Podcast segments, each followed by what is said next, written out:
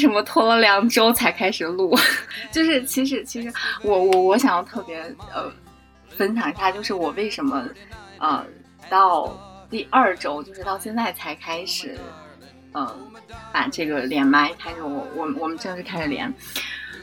嗯，我是觉得就是我特别享受，就是大家在刚开始组建在一起，没有很熟，然后就是。大家互相很好奇的一个阶段，就我不想要马上一下子把这个事情推进的非常非常快，嗯，所以在在我前期，就是我觉得这个事情它很有意思，然后就很享受这个慢慢的熟悉的过程，就不想要马上好像要做出一个什么活儿出来，所以我就有一点故意在拖它。嗯，给我的感觉就是好像我翻开了一本特别有意思的书，然后我不舍得把它很快的读完。就是，那这这这个是我得非常坦率的承认，我是有故意在拖。其实我们中间做了很多事呀，还是做那个声音收集的那些什么的，其实还是有一些产出的。嗯，周这两周过得怎么样？你还 Q 人呀？嗯，你们就你先来吧，你先我先说，我这两个周就按着这个头像的顺序。图像的顺序每个人都不一样，好不好？我先说的话，我这两个周的计划就是平时做事情之外，要把播客的一些事情给搞定。但其实因为时间过了很久，都没有在做这些事情。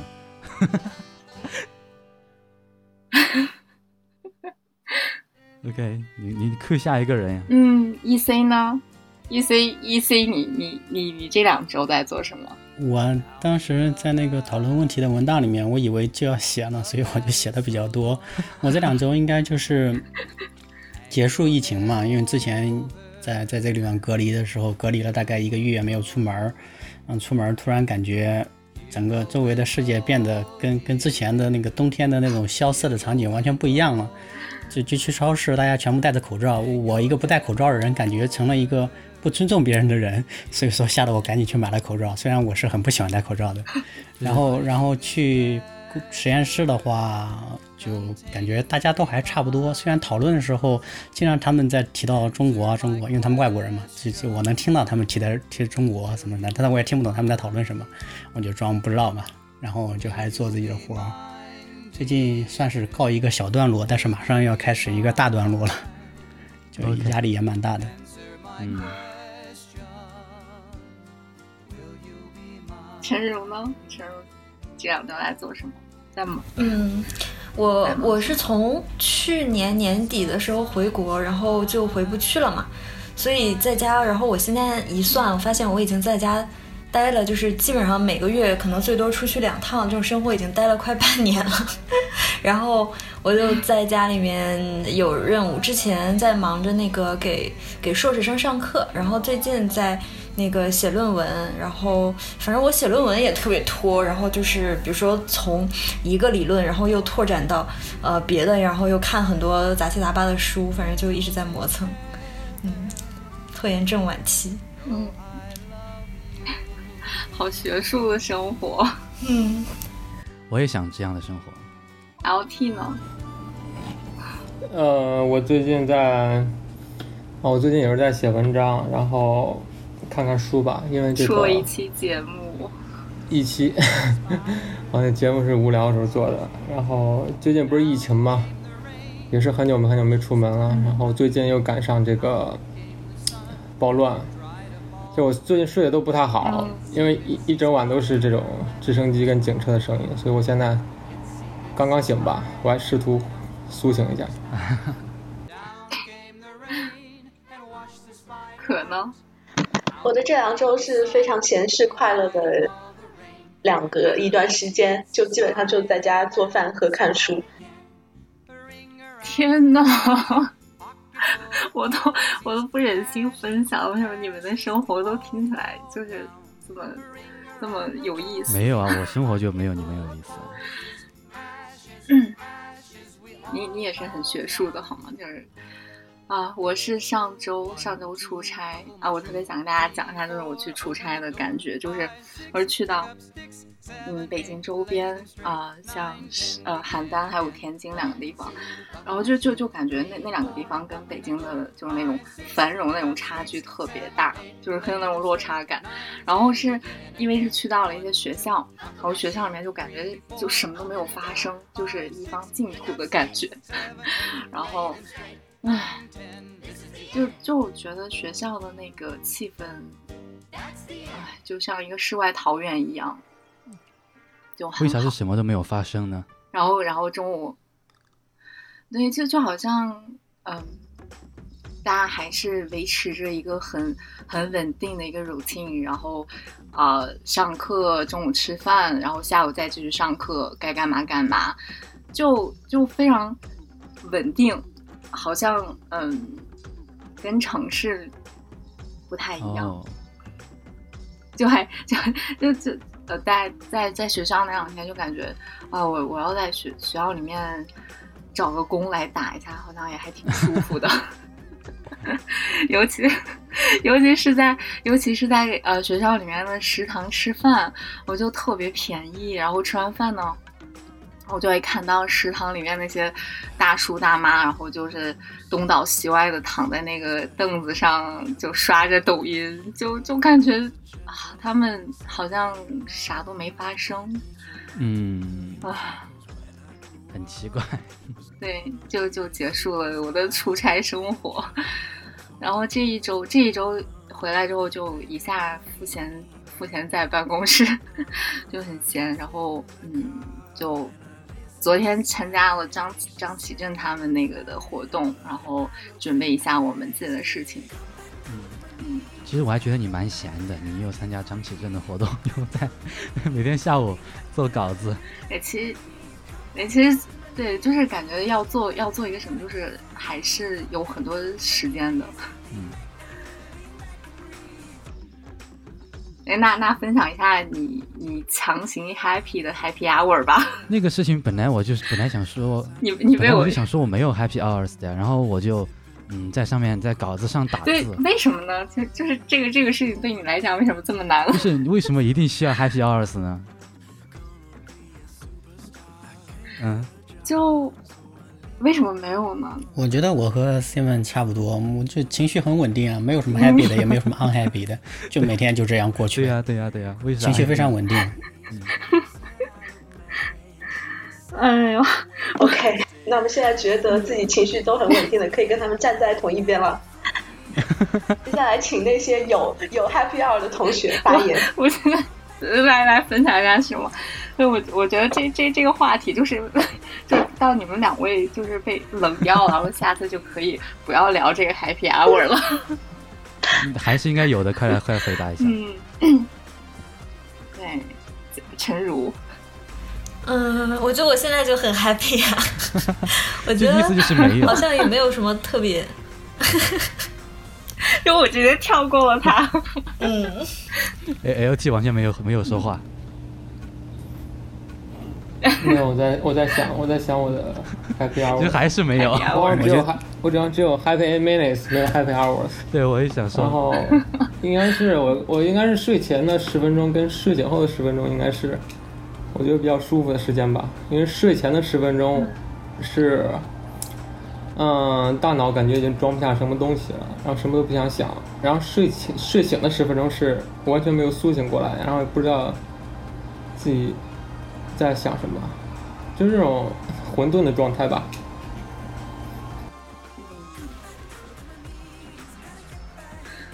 就很好啊，总比强行快乐都快乐不出来的要强。我觉得 LT 这个说的也也蛮好的，就是有时候晚上深夜或者一两点从实验室出来的时候，我也觉得被那种晚风吹着蛮舒服的。对，其实我做这些节目上线之后，写这个稿子，看到 Island 那么开心，我也我也挺开心的。你很会 flattering 啊！可为什么听到可是是可一直在笑吗？对，你怎么听出来是我笑？你的声音的识别就是识别度还挺高的。好的，好的，我声音带水印出来。OK，嗯，你的呢？我吗？嗯，啊，好的，呃，我觉得近期的所有 happy hour 都比不上今天晚上这次第一次连麦这么 强度这么高，因为从开始录音开始我就一直保持微笑，一直到现在，一一直在笑什么？哎，我也是，我也是，现在脸脸上大肌肉都有有点点酸痛。空白，是的，好有意思。我在，今那天的那该我了。哦，对你还没有分享。在今天的连麦之前，我想准备想说的是，昨天晚上，呃，昨天下午我回家的时候，呃，就看见一只很大的小狗，它把头搭在那个车窗上，好像有心事的样子。然后，呃，有一个女士，她从站台上上公交，然后她的头上扎了一朵栀子花，那个时刻还是让我觉得很美。嗯，没啦，就这样。哇，嗯嗯。啊，我感觉就是形成了两个两个极端，就是 Simon 跟 L 不是 Simon 跟 EC 是是两个情绪特别稳定的，然后然后我感觉就是我们两个人就是笑到呃笑笑到脸上肌肉就是恢复不到原位的感觉，然后就又很不稳定。接下来我尽量控制一下，我不笑出声来。没没关系。嗯，啊，我特别想分享我的 happy hour，因为因为我感觉我的 happy hour 特别多，就是就是在我整个构思，呃，构思做这件事情的每一个时刻都都非常快乐，然后它都让我的工作效率变得更高。就只要我停下来工作，我马上开始想这件事情，嗯，要做什么，要怎么做，然后就觉得非常让解压，很放松。然后包括，嗯，在听我收到的大家的 audio 的时候，嗯包括给那些东西写文案。啊、因为要写文案，又去看了看了其他的一些书，然后反反复复的设计设计那个二维码，设计 logo，就那些时刻，就都非常快乐。嗯，Island 其实是非常辛苦的，他写那个文案的时候，他肯定是要听很多很多次，反反复复听很多次才写得出来。没有没有，就是就是我我我就把它当做一种对冲，就是我看一封就是他们给我发来的那个邮件的那个快乐，就能够抵消掉看十封跟工作有关的邮件，哦就是这就是嗯。啊，然后对下一个重磅话题，就是因为我们明天是六一儿童节，所以呢，额外的增加了一个环节，就是啊，特别想聊聊大家的童年，就是提到童年这个词，就是第一个冲到你脑海当中的影像是什么？就是大家想到一个画面是什么，就是试着可以把它描述出来，就不管是什么内容、什么事件，没有任何限定，随便聊。嗯，我想到的是一个大晴天，然后是一个午后，一个很安静的午后，有一点蝉鸣做着视视觉呃听觉的基底的，然后道路两旁是。很大的梧桐树，呃，地上有一些梧桐树透，就是散落出来的光影，就是这样一个画面。这是你童年，就是是他出现出现在你童年当中的画面吗？嗯，是的，这个是童年的一个常见场景。啊，还挺美的。L T。嗯。说到童年，我应该想到最开心的应该是，呃，每年寒暑假吧。每年寒暑假应该是去我奶奶家住，然后跟一群小孩在一起。那个时候应该是最开心嘛，因为那个时候没有手机，然后大家好像每天都在外面疯跑，好像有发泄不完的精力，然后就到处转吧，还是就是然后每天晚上都是天黑了或者是该吃饭的时候，然后一群人就回家了。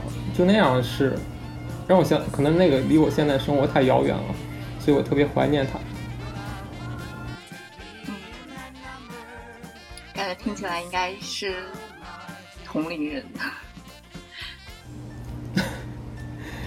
就当是同龄人。陈如呢？嗯，我我我的冲可以可以多分享一下童年哎，就是。感觉几句话就结束了，都没有听过瘾。嗯，我我小时候性格还比较比较内向嘛，但是我是属于那种呃看到镜头就是人来疯的那种性格。然后呃，当时是我们这里开一个类似于 A 好像是 APEC 会议还是什么，就是当时那天人山人海的，然后那个我外公拿着一个 DV，然后就在拍我，然后我就看到他在拍我，我就一直在地上跳跳的。那个特别快，然后在那儿嘴里面啊啊啊，然后在那叫。后来我看那个录像的时候，对这一段就印象很深刻。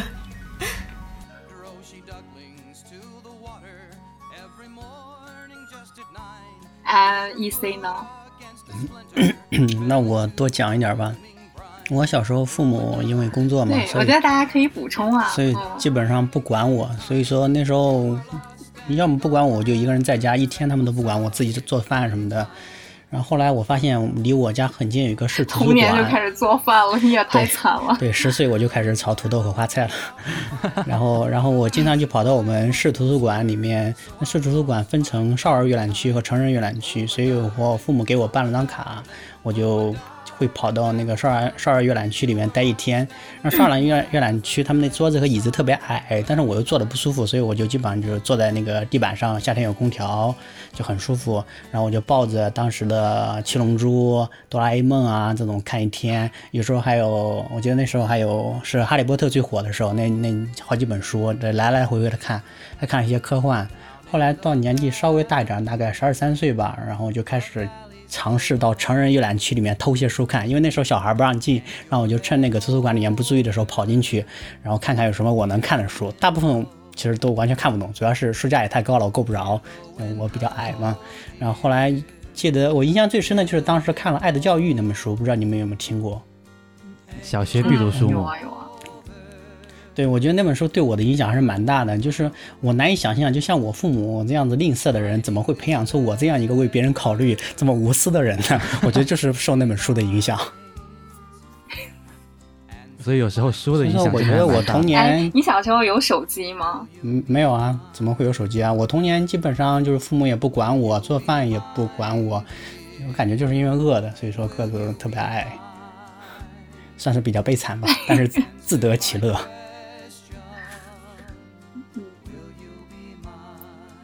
终于 cue 到我了。其实我你刚刚就像那种大学里老师在一个大礼堂里上课，你叫谁叫谁就哎 Go ahead，然后那个助教就拿着话筒跑过去，等半天才开讲。对。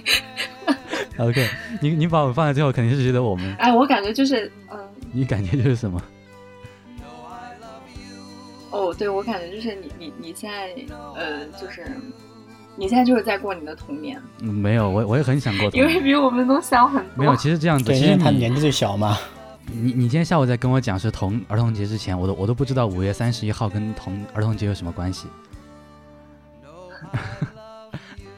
是这样子，你对你的童年有手机吗？嗯，有非智能手机，我我还记得我小时候在手机上看百度贴吧，用二 G 网络看百度贴吧，然后我还在上面发过上千字的文章，嗯，用用短信息来编辑，然后一点一点发出去，这样子。OK，我我讲一个我童年的场景吧。我和那个 EC 还蛮像的，我也嗯我也在图书馆，然后也去书店，然后但是我没有，我从小就没有就没有在儿童区待。我会在哪个区待呢？你们可以猜一下，我会在哪个区待？报刊阅览区、老大爷区，就是就新华书店，它有更细致的分区的，是大概是哪个区呢？那 都不都不知道。嗯，新华书店是吗？新华书店不熟啊新华书店哎，有点难哎，猜是。书的类别好不好？我没有说到底叫啥名字。不会是哲学、文学类的吧？嗯，他当时还不是政治学吧？还还什么历史的蒋介石二三事啊？那个好像好像我们书店还没有，我们书店有一个区就是讲电脑的。我我我我我四五年级的时候，啊。他们就是小孩子会在儿童区坐在地上看一些儿童童书，我会在电脑那个地方去看那种，比如说 Windows 操作教程呀这些书，我现在都觉得很好笑，真的是这样子。嗯，然后我也我也不会在楼下跟小孩子一起跑跑那种跑跳这些，也没有，也没有，是这样子。跑跳，为什么要去跑跳？小孩子就是下面跑呀，然后再玩一些游戏，我就很没有参加过，基本上就很傻。不是很少，基本上那些人都不不认不认你识，嗯大概跑跳不，认识那些人都。你大概说那个跑跳的应该是我童年对对对，就讲的是就是地上画那种正方形的方格，然后一个两个一个两个那种跳是吗？嗯，yes。对，安娜，你满意了吗？童年？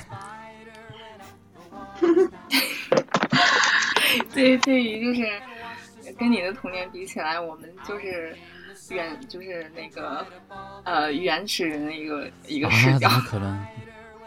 就是我们就是跑跳的那些，哦就是你你你在看那些那些对很很技术的东西，呃，很科技的东西，然后就看这些很傻的人类在跑跳。怎么说他们傻？那也不是啊，我童年我也在看那个《十万个为什么》，还有那种百慕大三角未解之谜我也爱看，嗯外星人存不存在，什么什么麦田怪圈啊，我可喜欢这种了。真的挺棒。嗯，科普类的书，对，那那就是属于我我可能可能就是我我跟 LT 就是就是呃跑跳的那个童年。我前几天整理书柜，还找出了一本我小学的时候看的那种什么热力与什么什么的一个科普书。我我看这样，哇，这是这里面的东西，我是小学时候看的吗？我怎么现在都忘记了？真的真的是很厉害，我我也自己觉得觉得。哎，我我我，L T 有没有补充的？嗯，补充就关于你跑跳的童年有没有补充？关于我童年，我真的，一想到就是无处发泄的精力吧，和还有体力这种，就是好像那个时候好像很难静下心去看一些东西，因为是寒暑假嘛。寒暑假的话，然后大家好像见到以后都有说不完的话吧，然后都想出去玩嘛，那些小伙伴一起。嗯，那个时候好像看书看的很少，所以就就嗯，我觉得大概。我也不知道该怎么说，想不到了已经。啊，我觉得我跟你很像，就是小时候好像没没看过啥书，就是就是非常傻的在跑跳，然后嗯，大对。概，但我但我但我的童年啊，我的童年就是我好像没什么童年，就是嗯，就我的童年是没有没有呃 video，没有相册，也没有游乐场，没有生生日派对这些东西的，但是呃，但是在我童年的时候有有无数穿不完的衣服，就是因为我妈她在她的有那么几年，她开了一间那个童装店，然后我就每天穿着不同的衣服去上学，然后小朋友又羡慕到不行。就就就这种虚荣心在在童年就得到极大的满足。嗯，但是后来他那个童装店也因为经营不善就转让了，很好笑。嗯，然后然后呃印印象比较深的就是童年大概是跟跟姥姥生活在一起，然后姥姥呢她也是。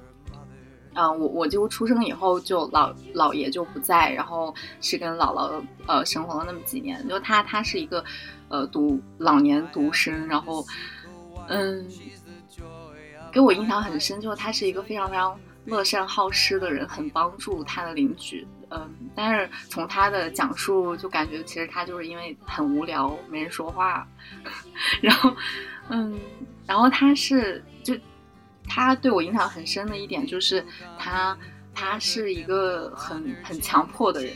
那我记得就是当时我们家里面就有一个衣架，但是那个衣架上是从来不挂着任何衣服的，因为他觉得那看起来特别不整齐。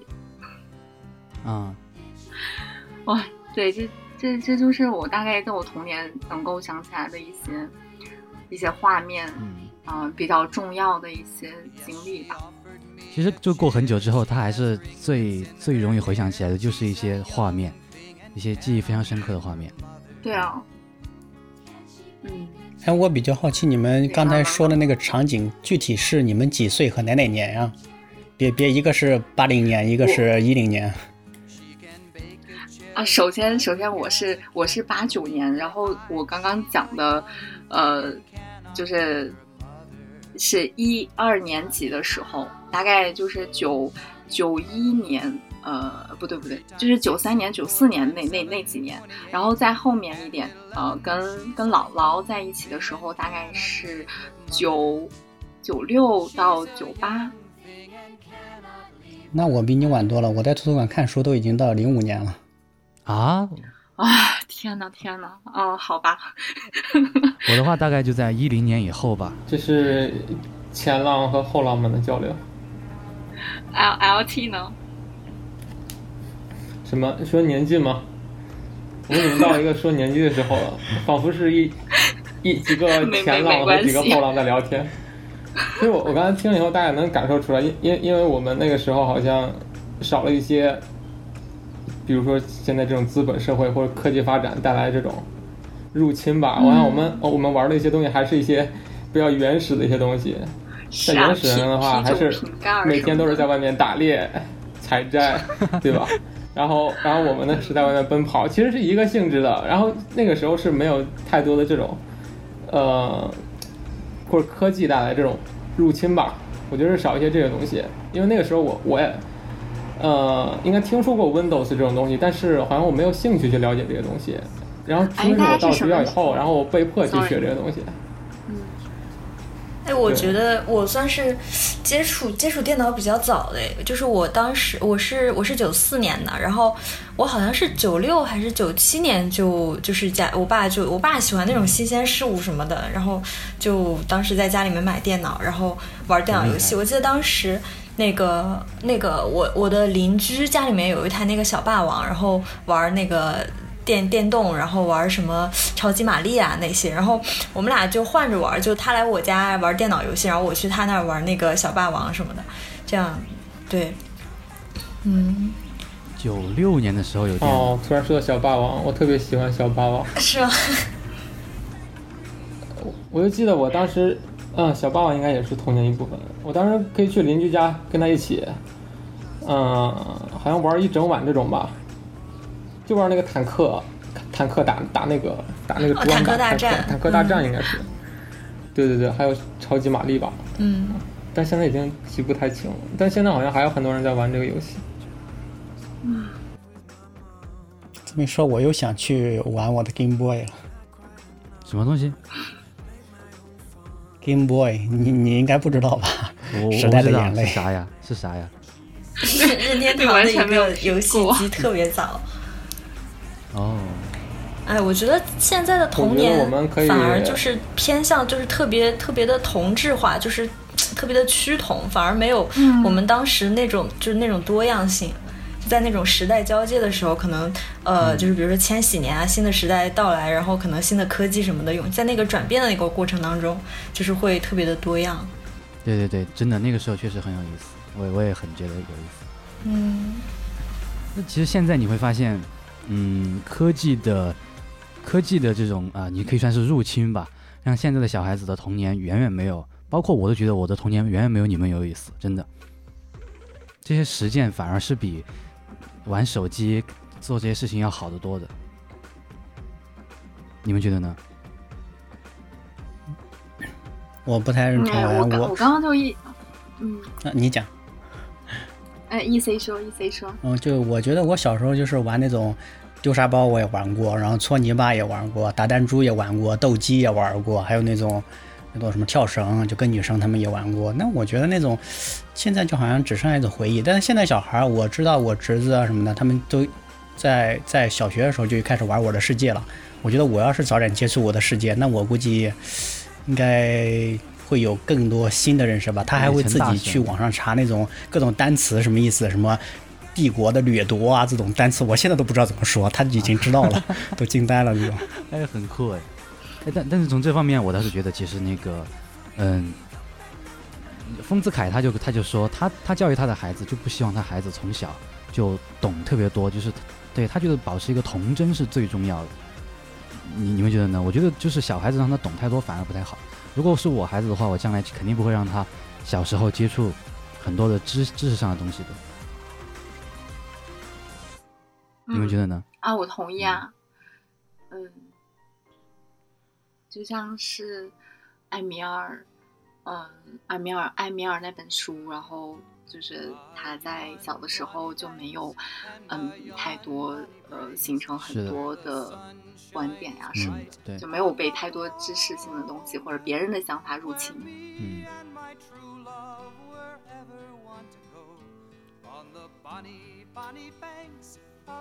嗯，大家有没有想到童年？就是哦，对对对，我刚才有一个问题一直想问大家，就是呃，你们第一次接触到电脑是什么感觉？我我当时我就 你当时觉得我电我电脑刚拿回来的时候，那个我爸用那个、我我当时第一次就是电脑，然后我爸放了一个，就是当时是那是 Win 九七还是什么更早，好像是最开始是 DOS 系统吧。然后我记得我我的对电脑的第一印象是他用那个电脑放了一首《致爱丽丝》，而且是那种 MIDI，就是那种呃叫什么那种嗯很很那种嗯很电子电子的那种声音，对对对。然后他放了一首《致爱丽丝》，然后我当时就想，说我爸为什么买了一个这么大的设备回来放音乐？就我以为它就只是一个放音乐的设备。嗯，嗯我我对这个事情特别有印象。嗯，我我小时候，我最早我舅舅家里比我家先有电脑，那个时候就去他家可以听歌，然后我还带着一个耳机去录歌，他家里又有录又有录像机，又有话筒，我在他家里唱歌，然后那种。后来有一天我五岁的时候，我印象很深刻。我五岁的时候，有一天在幼儿园，嗯、我我外公来接我的时候，就在幼儿园门口，我外公说，嗯，舅舅来给我们家装了一台电脑。哇，那时候特别开心，然后就跳回家看到这个，因为本来本来我公说那个电脑已经在楼下放着，然后我到家门口的时候已经装装好了，然后进去就看到我爸爸在玩那个，呃，应该叫暴力摩托吧那个游戏叫，然后从小就看他，我爸爸最早玩游戏，呃，最早买电脑就是为了玩游戏的，但是这事也挺好的，我因为我从小看他玩游戏，所以当我自己摸到电脑的时候，我就不想玩游戏了。所以我直到现在我都不喜欢玩游戏，这个教育还蛮好的，其实真的，就非常适合给现在的家长借鉴一下。就是我，你越不让他玩，反而他可能越想玩，真的。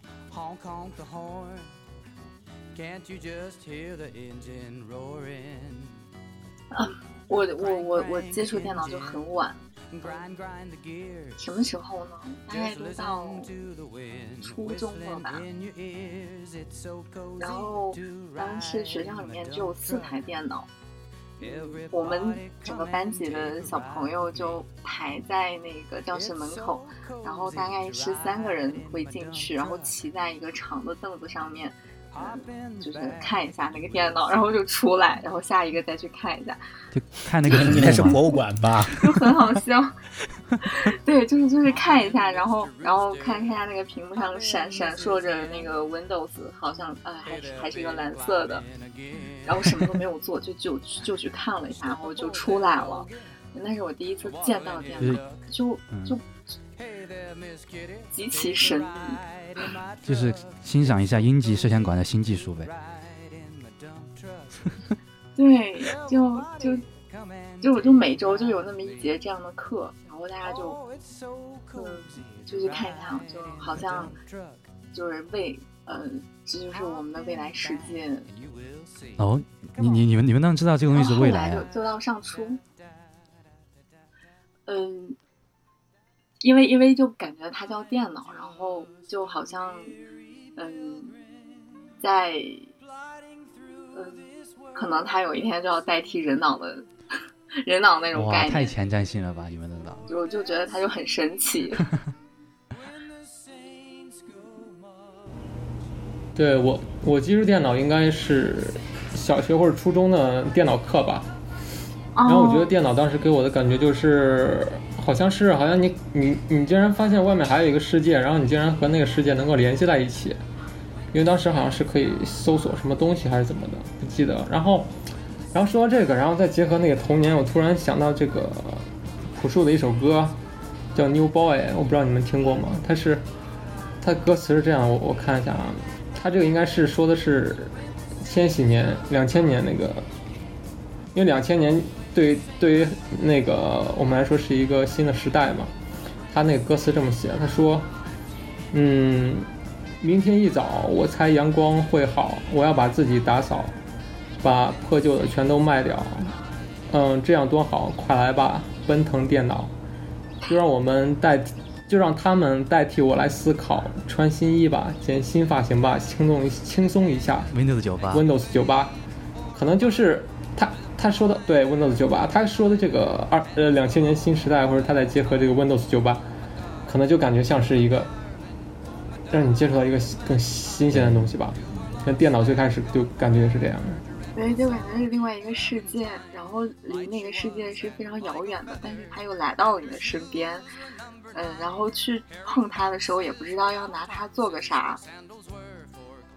那我我觉得，然后你充满各种特别美好的期待。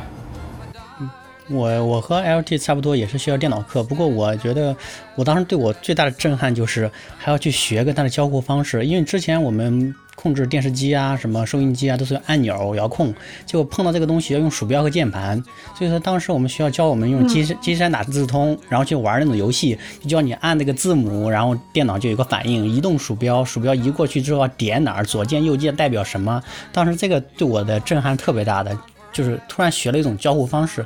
那小孩估计就就习以为常了，看那个屏幕就想点。对，对于我们这种人，其实还是有点、有点、有点时代的一种落差在里面。我觉得，对，嗯。小时候电脑课的时候，我就会四四五年级电脑课，我就会在讲台上帮老师讲那个电脑课，就这样，真的。你的童年用到的电脑是不是已经可以触屏了？不可以，我我和 E C 差不多年纪的，因为我看到他回忆跟我完全差不多，就可能比他小几年这样。是吗？我是高中生吗？啊，就是我我我我觉得 E C 的那个回忆和我就差不多的，可能就只比我早几年。啊，对，差不多，我也很年轻。嗯。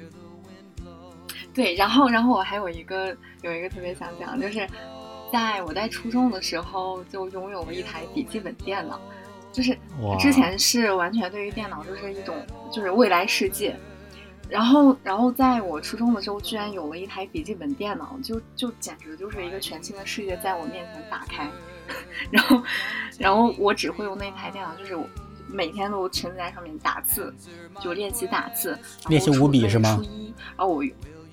呃，没有，我就是打打拼音，然后一个字一个字去敲，然后我大概用了用了两三天的时间，在我那台电脑上面敲完了我自己初中的一篇作文，并且把它拿到那个复印店去把那篇作文打成了，呃，打在了那个 A4 的纸上，就大概三张的样子，然后我当时捧着那个打印出来的我自己的作文，就之前都是我手写的嘛，然后就看到那个就就感觉天哪，就就有一种自己是一个作家的感觉，就在阅读自己自己出版的书的那种感觉。有一种 现在建模然后三 D 打印的感觉。对，对对对，真的就感觉自己的文字怎么变成了这样子的，就呈现在那个四 A 纸上。哇，这这种事情就出现在我的书中，属于，嗯，这这这个印象还挺深刻的。哇，Simon，你是不是听听听我讲起来，我的童年就有一种在听奶奶讲话的感觉？没有啊，我觉得特特别棒呀，我我我很喜我很回我很喜欢你们的这种生活的。因为就是在可能可能你出生就是就是这个样子，但是我我们好像是初中才。Simon 是零零后吗？我是零零三年的呀。哦，好小。零三年出生的。是啊。我我跟他我跟他的年纪差到了十几岁。完全不显得，你知道吗？我完全不知道，你不说的话。嗯，我们下一个话题吧。哎，我们聊童年，没想到聊了这么久哎。对啊，为什么从童年聊到电脑了？我觉得有点奇怪。我刚把我自己笔记本电脑拆了，准备换了个新的个新的固态呢，明天就到了。哎呀，我刚刚想讲，我我也想讲这个事情。我们一讲到童年，都讲到了电脑。其实是我们现在感觉这个事情确实把我们的生活有了一个翻天覆地的变化，所以我们才会想这个事情。对。对对，以前知道吗？我觉得以我小时候就不知道电脑这东西会有这么多好的和坏的影响。我感觉好像也是因为我自己拥有笔记本电脑之后，我就把写日记的习惯给扔掉了。之前写了十年了，嗯，每天电脑占据了太多时间了。以前都会在睡前花一个小时、两个小时写写日记，就疯狂记流水账。今天早上几点干了啥？晚上又几点干了啥？又说了什么？又想到了什么？胡思乱想，但现在胡思乱想都没了。你们童年写日记吗？我童年不写，现在写。我特别巧是被当时的老师逼的嘛，就是老师当时跟学生布置作业，说你们要写日记，然后第二天上交，老师写个评语就打个勾。然后后来就是。小学的时候老师这样布置，然后慢慢慢慢养成习惯，到了高中就是自己也就特别想写，一直延续下去了。我小时候也是，嗯，我是写日记。E C 说完了吗？我说完了，我说说完了。对。嗯，L T。我以前我应该是高中以前都是写日记的吧，但是很奇怪，我当时写的日记，我爸就要看，啊，因为我每次写完之后放在抽屉里，我妈也经常偷看我日记，他时不时就会打出来，就拿来就看，然后对，然后后来就一度让我觉得这个日记是不是别人是可以看的，然后就导致我写日记就不写一些 不想说的东西，好像就写给他看了。我的处理方式就是我我用密码，对，再后来上大学之后。哦，你有密码？对，就是首先买密密密码的那种带密码的那种日记本，就是很简单的四位数字。然后在日记的内容里面，我也有密码。比如说，我今天想提到一个谁谁谁，我刚开始是用他的名字的缩写来代替。比如说，啊，Island 的话，我就用 ZM 来代替。然后，如果是别的一些东西的话，我就用一个非常简单的一个编码。就比如说，他的名字是几几个笔画，我就用什么七四二啊这种笔画来代替这个人。这样我妈就不知道是谁了。太厉害了。嗯啊，那你好像在家里像一个地下党一样，真的是地下党。我好像没有这么复杂哎，因为我我后面对我后面还有一个印象，就是我读大学之后，然后我爸还要说，他说你放暑假回来时候把你日记本拿来，然后这样我就知道你啊，嗯，这这一年或者半年做了什么。后来然后大学以后我就不写了，我说我不写不写日记了就，但是后面我工作之后又开始写了，然后会。那个时候好像我才知道，还才会去想到什么就写什么。然后日日记好像最最最好玩的意思，就最好玩的地方就是你好像过了一年或过两年再去看的时候，你会发现自己原来会那么思考，就觉得那个东西是特别有意思的事情。对，大概是这样。嗯，嗯，陈如呢？陈如嗯，我小时候，对我我记得是也是因为学校的老师要求写，然后我小时候是那种嗯、比较叛逆，但是我叛逆是对家里面很乖，但是在学校里面很就是有一点那种反反反学校反建制的那种感觉，所以所以老师让我写的时候，我就会感觉这是个作业，然后如果他不布置这个作业，我就不去写，所以就没有养成这个习惯。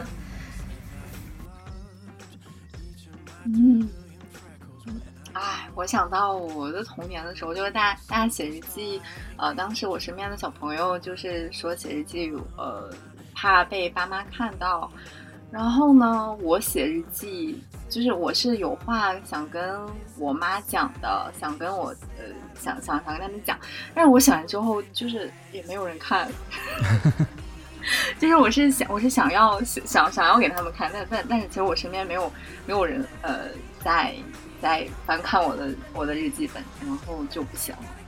嗯嗯，我小时候，我小学的时候吧，可能老师也也要求写日记，但是我那个时候写作文的话，就会在星期天的下午写三三，从一点钟拿着笔拿到三点钟，一个字都写不下去那种，所以那个时候可能你叫我写日记也写不出来。然后呢，初中的时候吧，就开始写一些青春期的东西了，就是那个时候住校，就大家都明白青春期的孩子会写什么东西的，然后 不明白，不明白，可以展开说一说吗？嗯，就是 举举个例子，就是就是，比如说，嗯，比如说，比如说今天，嗯，今今天第一天来学校，食堂里的那个菜就是烧白，四川那个菜叫烧白，特别好吃，然后嗯，很好吃。OK 啊，就是其其实就是写成你们都懂的东西，而且我告诉你，特别特别的有诗意。然后在那个时候会做很多文学实验，就是真真的是文学实验性的文学，就是怎么怎么排布。那那个时候那个时候去读了一些，比如说会去仿仿造一些那种嗯国外的那种诗那种诗那种专门写诗的人的格式来写，反正挺特别有意思。那个时候觉得很有意思啊，现在我偶尔还还还是会翻，就那个时候就和你们看《星日日记》想法肯定是差不多的。那个时候怎么会这样子呀？哎，你你们有写那个？嗯，你们有写 QQ 空间的习惯吗？啊，全删了，哎我全删了，全删了，已经 太羞耻了。我我我已经我有，我我我已经没有那个是事了。对，呃，你们那个年代应该有这个事，我们应该没有了。就是 QQ 空间的那种但是现在好日日志对吧像零零后更更流行 QQ 了。对他们会发说说，就相当于短短片动态那种东西。啊，短片的，但是我觉得那个日志形式还蛮好的，当时嗯，转发了很多，而且有很多那种什么点赞啊，叫叫踩踩、对，你们跑那个时代堂，什么的。对对对，你们那个时代就有这个事情。还有就有那种词语不跑堂。然后突然想起来，对，就是那会儿会给别人评论一句，呃，来跑堂了。哎，还有踩踩，嗯记得会踩哦。是的，是的，是的，对对我都。有印象，但是我们这一代人好像没有干这种事。哎，我记嗯，哎，如果我们真的要从这个所以媒介考古学的角度去看，其实火星文就是在 QQ 空间流行起来的吧，对对对，确实是。也算是一种亚文化。嗯，对，就是想让别人看到不一样的 QQ 昵称什么的。嗯嗯，就开始有这个自我装置的这种意识，啊，就是自己好像要呈现一个怎样的一个自嗯就是想。要建立个体的主体性。那个时候人 他们建立这时候的个互联网人没有这么人设想。那个时候的人没这么想就。好像在传递自己的一种审美。嗯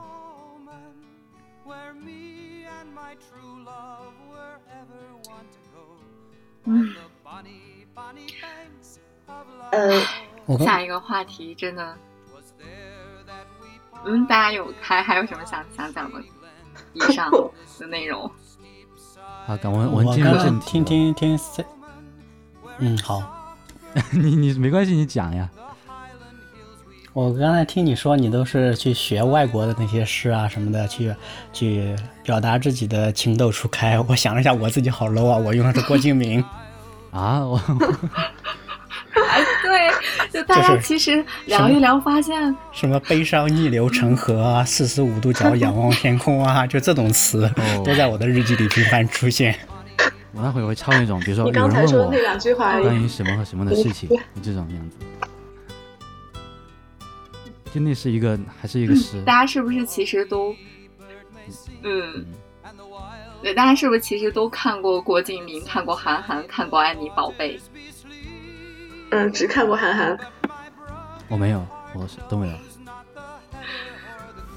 你都没有我看过，都看过。嗯，我我好像我我看过韩寒啊，我先看郭敬明，后面看了韩寒嗯，。对我也是哎现嗯还有我我还有谁觉得当时在那个就是年纪比较小时候啊看到郭敬明这种东西，当时也是一种冲击吧，对因为他描述了很多这种，嗯、城市里这种男女之间这种爱情这种东西，就是你那个时候是好多感受是你体会不到的，包括他们好像现在看起来好像特别幼稚啊，就是一群人怎么又是去去喝酒还是去怎么着宿夜干嘛干嘛的，嗯，然然后我我觉得那个好像不能说特别 low 吧，就是它好像也是一种感受的延伸吧，可能没有那么深刻，就在我们现在看来没那么深刻。然后，然后哎，对我刚才还想说，就是要不我们这一期就只聊这种，聊聊这种轻松的东西，然后那些严肃的话题放在下一期里讲，因为慢慢来吧，个你每期好像时难讲。我间不能，对我感觉大家就聊对你的时间，好像不能搞太长吧可以，剪成两期啊。对不对？没事。嗯嗯，好呀好呀，没事嗯，也可以也可以。对，随意这个事情。哎，这又让我想到，就其实就是我我们每个人看起来好像都都都很呃很有很很不一样，然后嗯很呃有自己的呃一套想法，但其实，在那些年都在看那些东西，掰开来看，其实都差不多。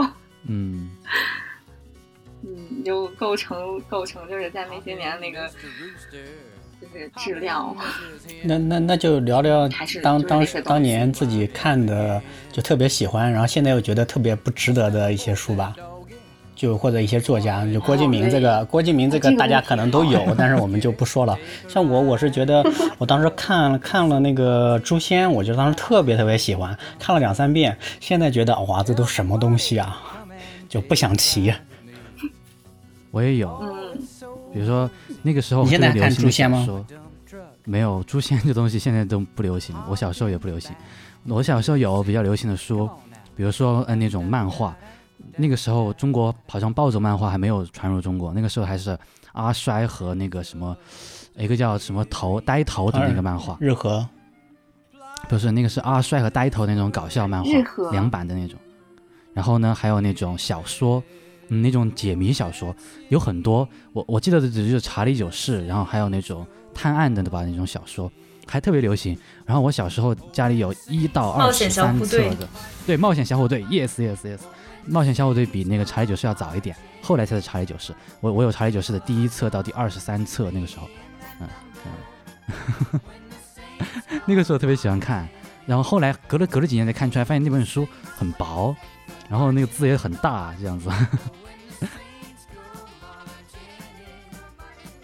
你们还有哦，我现在就是，我后来过了很久才知道那个冒险小虎队的，他那个最后那个解谜，它不是有一个卡片嘛？它那个好像是利用了一个什么摩尔纹的原理，然后去就是它有那个呃就是分条的那种印刷，然后印刷之后你把它合上，它那个摩尔纹能刚好对上，然后才能够就是看到那个完整的图案我。现在我现在都不知道它是什么原理，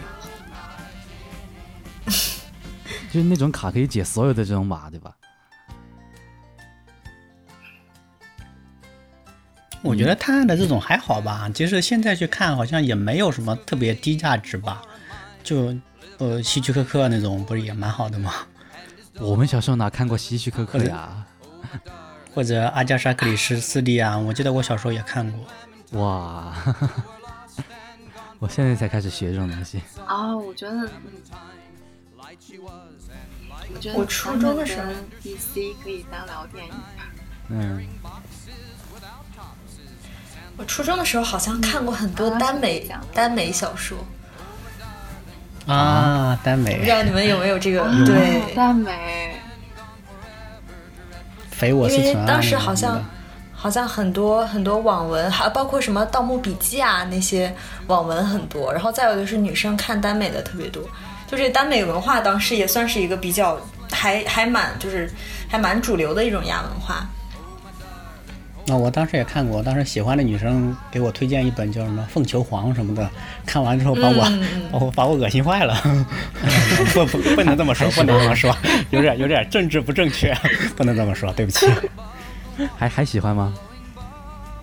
嗯，我肯定不喜欢，当时就不喜欢，但是因为就不喜欢喜欢的女生喜欢，所以说啊，这本书真好。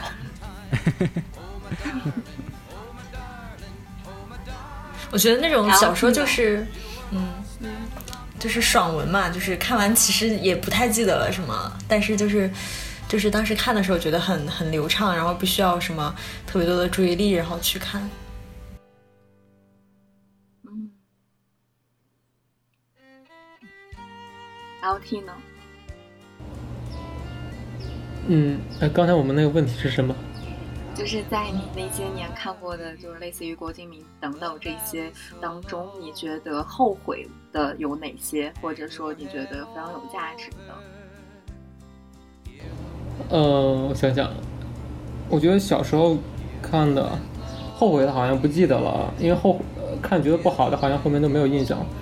然后我觉得小的时候，小学吧，我应该是小学时候看《三国演义》，我觉得是当时是让我特别入迷的一件事情。对我当时是我甚至都能想到，我当时是上厕所的时候也要带着它，因为因为因为上厕所的时候，我会把那个书揣到我的裤裆里，然后从我卧室走到洗手间偷偷去看。因为我妈不让我不让我上厕所看东西，她觉得你小孩在里面上厕所蹲时间长不好。然然后当时就觉得那个《三国演义》带来的冲击是特别大的，觉得啊竟然可以这么玩儿，打仗原来是这么回事儿。因为因为我小的时候是因为我爷爷是爷爷是一个军人，就是从小我就觉得就他那个印象，他他他的那个形象也是特别高大、特别强壮那种。然后觉得军人是一个特别特别让我崇敬的一种呃一个角色吧。然后就在三国里头，我发现哇，原来这种 这种玩法或者这种这种这种嗯这种事情是我从来没有体验过的，然后只能在这个里面能体验到这种，比如说那个诸葛亮去打仗的话，动不动就是突然左路出现一匹人马，什么什么什么马超出来了，突然右路又出来一匹人马，然后敌敌人想要往后退的时候，突然后后面又杀出来一匹人马，这种这种感觉让我觉得特别冲击吧，就是人生中就是你的童年里头没有体验过这种东西，所以我觉得最早的话，三国应该是对我印象比较比较深的一种东西，一一一本书一本书吧，你暂时能想到这些。哇，三国哎，啊，我怎么想起来的都是那么那么没有没有质，就是质量很不足的东西呢？什么嘛？嗯，我大概是在对我我我我我讲啊，就是大概是在初中的时候，我是订了一个女友杂志，然后那个杂志我订它的原因是它里面有一个呃。呃，有一个女性叫沈其兰，她是一个当时在美国读博士的女女的，然后她在那个杂杂志上，每期都会有她的一篇文章，然后我就从她的文章开始，她是我应该是印象当中就是对我有一点启蒙的这样一个一个作用，嗯，她她的专栏写到很多，呃，包括呃。波伏娃，就是我包括看《第二性》也是因为他，因为我当时很喜欢他的文字，他提到的什么，当然柴静等等，都是我后来接触到一些，就是从他的那个视角，从他的呃文章当中去延延展了好多好多好多内容，就就可以说塑造了一些，就是我对于呃到现在一些女性的一些视角和观点。哦，是一本杂志的刊物，对对。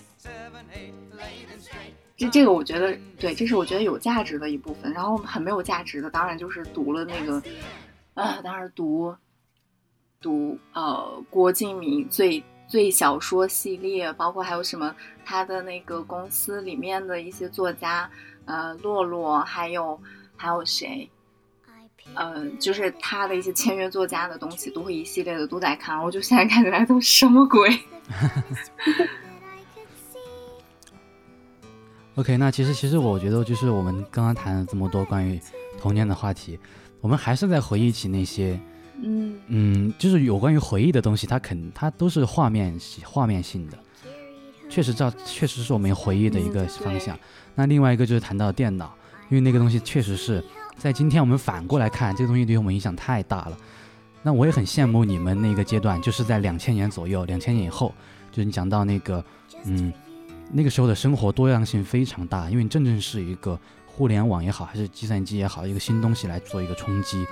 当然，我们现在的话，同质化就特别特别大，小孩子都喜欢玩一样的电子产品，一样的游戏，所以那个时候的生活还蛮多样的，确实是在一个嗯非常有冲有非常大的冲击力的张力的一个环环境，所以我觉得我还很羡慕那个时候的生活的，真的。嗯，好，那对我我感觉就是呃，嗯，你讲完了吗？没关系啊，我我停下来你就可以讲呀。嗯，对我感觉就是我的真正属于自己的这个自我教育的部分是，呃，是大概是从初中开始，就是自己去呃摸索着去看一些东西去学习，而不是学校里的老师 feeding 我的那些东西，都不是，就是从来呃成绩都是很糟糕的，这种能看出来，其实都不太学习学校里那些东西，就是大概都是一个自我去找，主动去。找的这么一个过程，就包括啊、呃一直摸索到呃通过播客，然后播客的一些人，然后到到到到呃小冉老师的电台，就等等这些全都是一个呃自己去探索的一个过程。嗯就是大家在这个呃求知的这个呃过程当中是怎么样的？就是大家是怎么嗯一步一步探索到这些求知世界的，对自己的求知的途径怎么来的对对，就就 Island 嗯比较极端就就比如说你呢，？Island 比较极端，Island 为什么这么讲？你因为你就是因为你一点都不接受那些东西，才养成了你现在一点都不接受 feed 的这种性格呀。嗯，对我比较拒吃，嗯就是别人让我来看个什么。其实这个问题我觉得还挺好的，因为本来我刚刚都想做一个总结，就赶快结尾了，你又抛出了一个新的话题。嗯，对我小时嗯就包括直到现在，我都我都我都觉得，就这个年代啊，真的真的，信息渠道反而是特别单一的。我我身边的同学们来说，呃、我都是我我小学四年级的时候吧，才打开了网络，就打开网络的新世界了。然后，嗯、后来就初中的时候就会，小学都是靠靠看书，初中开始呢会，嗯，去听一些国内的，现在听起来都还比较 low 的一种知识型的节目，但是还是听的蛮多的，啊、还在继续的看书学习这些，一直到初中高中的时候就开始看，就开始听看理想里面的课，然后也在 YouTube 上看一些公开课这样子。电子电子书呢，因为中文电子书特别特别大的中文盗版书库，让我可以足不出户，就一一点钱都不用花就可以读到那么多好书，所以全都是靠自己搜的，完全没有别人教，而且而且身边的人肯定都更不可能知道，也不可能向他们安利这些东西，所以确实还有有时候还得靠自己吧。我想听听大家在那个年代是怎么怎么做这些事情的。求知的是吗？嗯对一心呢？我有我的小图书馆啊，我那个小图书馆就是我的宝库，我在那儿基本上看过了。就是你自己建的吗？不是我的，是我们市的图书馆。我父母因为不管我，把我扔在那儿，我就一旦在那儿待的话，一待待一天，就有足够多的时间。你就算刚开始想去看娱乐的，看看七龙珠这种打斗漫画，你看个一星期你也烦了，你想去看点别的东西，然后就慢慢的去看了一些现在看来不可思议的书，什么《战争与和平》啊，《罪与罚》，我都是在那个时间段看的，但其实也就看不懂，但是至少也看过了。还有什么《呼啸山庄》啊，《简爱》啊，就就基本上高中课本上、初中课本上有的那种名著啊，我那段时间基本上全看了，就感觉有点刷数据的感觉。书上有我就看，然后跟别人比，你看过没有？我看过，讲了啥忘了。那个时候就养成了现在刷数据的习惯了，对吧？对，其实蛮不好的，就是没有一定的哲学基础，你去读那种书，其实或者没有一定的历史背景，你是理解不了当时的一种或者说浪漫主义啊、现实主义那种出现的出现的那种原因的，就嗯理解的很浅。但是至少看也比比不看好。但但是至少也是小学、初中的推荐必读书目呀，至少那个时候是，现在也是。对，但是也不是特别多人看嘛。但是我不知道啊，如果现在纳入什么高考的分数的话，可能更多人看吧。确实纳入了，但是还是会有，但是都是考试的，别别想有很深刻的理解。陈如呢？陈如的这个求知是怎么样的？比较主动，还是说比较呃遵循学校的那个？它都是反建制的。我好像，嗯，对我不是很遵循学校，但是，呃，我比较我我好像最开始是不太去看这种像哲学、历史学这种，呃，怎么说呢？尤其是哲学这种理论性比较强的东西。我最开始是喜欢看一些散文啊、杂文啊，然后后来因为那个，因为我爸爸比较喜欢美国文学，然后尤其是美国六七十年代的那些。呃，东西，所以他会给我介绍一些，尤其是那种比较比较叛逆、嬉皮的垮掉派的文学啊，还有比如说有一些荒诞派的文学、意识流文学，他喜欢这些东西。然后，所以那段时间我看了一些，呃，像是那个凯鲁亚克，然后哦，对，当时印象比较深，初初中的时候吧，印象比较深刻的做几个作家，一个是那个凯鲁亚克，然后马尔克斯。还有就是我自己当时看，当时好像在初中同学里面，就是那种文艺青年，大家都看那个村上春树，还有就是看昆德拉比较多。对对，那段时间主要是一些还是偏文学一些，然后到后来上了大学，慢慢的才开始有一点意识去学一些偏，呃，就是更形而上的东西。嗯，也是就是自己在不断的摸索，嗯。去去找主动的去找一些东西来看。对，有有没有就是走走弯过，就是发现就是哎这条路不太对，然后再回来的那种、那种嗯，好像好像我看看，其实我总的来说看书不是就是不是很多，就是我我我是那种看书看得很慢，然后看一看一点要那个要停下来想好久的那种，然后嗯，所以总的来说没有什么。走弯，但是这个我看书的过程其实是结合，比如说我看一些电影啊，然后其他的那种媒介，是整个求知的过程是一个可以说是多媒介的吧，嗯。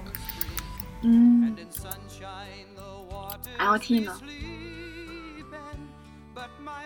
嗯，我觉得说到这个你特这别有阅读的话，好像这个是是一个没没有没有没有特别强，我我我是觉得好像是一个就是自我启蒙的一个过程，好像就是每个每个时间段好像看东西不一样，就像刚才陈如说的，他提到六十年代美国六十年代垮掉那一代，什么凯鲁亚克啊，还有鲍勃迪伦这些人，然然后我我我曾经有有一段时间也特别迷恋这他们这些东西，嗯然后因为那个时候他们是反对越战，然后反对这种，他们因为那个时候他们也觉得现在社会已经特如此发达了，然后人应该特别理性了，为什么还会出现一系列这种事情？然后就导致他们被称为垮掉一代这一类人。我当时特别迷恋，然后我觉得可能也是因为那个时候我比较迷茫或者比较 喜欢反抗一些东西，但后来我又呃不是特别看这种东西了，比如说现在看一些嗯哲学类的、文学类的东西。然后，对，前段时间我又看了一一遍，我不知道你们有没有看过，日本有一个电影叫《小森林》，啊，那个小森林看有看，嗯、它是那个那个太特别唯美对啊，太美了我，很安静。它它它被称为是，它被称为是《舌尖上的日本》，对因为里面很多做菜的嘛，对吧？对，然后，然后那那个，就是我我之前是从来不会想，呃，不会特别想看，就是类似于这种特别唯美的这种，电影的，或者是讲一些爱情类的这种东西。对。然后那天我我我就打开这个看了一下，因为它有两两集嘛，一个是分成夏天和秋，对。夏秋是一是一是一部，然后冬春是一部，里面就讲那个女主角叫什么？叫叫世子叫世子，她就在日日本的一个东北地区的一个特别小的一个山村里生活，然后他母亲好像很早就离开抛弃他了，他就自己在那个地方生活，然后他每个季节他就要去田地里播种，然后然后还要耕地，还要收获，还有各种每天，然后回到自己的房间里，他要自己做饭，做各种吃的，他他就在那个生活里头，然后后面他好像有一段时间他是去到城市里，但是去到城市以后他融入不进去，然后他觉得那种生活不太适合他，后来他又回到了这里。然后这个好像跟那个李子柒有点像吧。但是这个这个东西让我觉得特别，就是当时让我觉得好像也是一种冲击吧，就觉得好像是另外一种人的生活，我没过过这样的生活，但是我好像从他那里能感受到好多东西。所以，所以好像说到这个，回到那个阅读的话，我觉得好像你每个时期的话，你跟你自己的成长或者跟你自己当时的一些经历是有关系的，就是你看的东西。嗯，我我觉得大概是这样的小时候的东西影响确实特别特别大。对对。